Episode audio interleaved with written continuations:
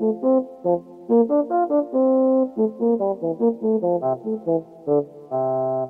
Carrot Seed. Story by Ruth Krauss. Pictures by Crockett Johnson. In the story you are about to read, you will hear this sound. This is the sound of a page turning. When you hear it, you will know it is time to turn the page. Now, turn to the first page of the story.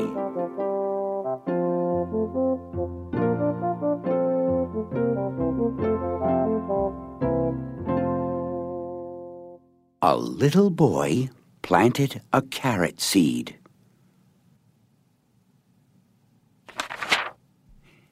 His mother said, I'm afraid it won't come up.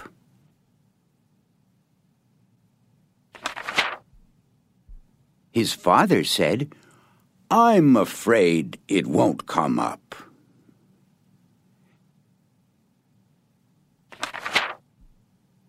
And his big brother said, It won't come up.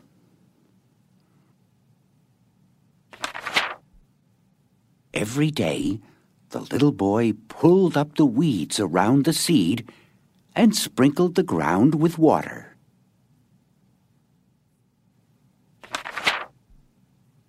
But nothing came up.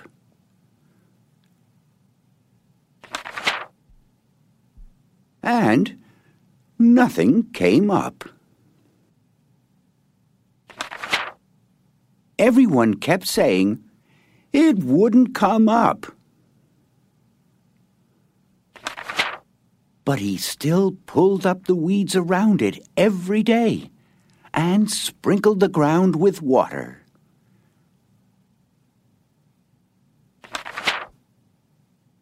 And then, one day,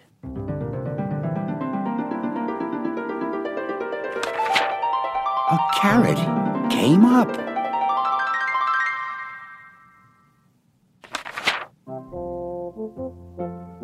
Just as the little boy had known it would.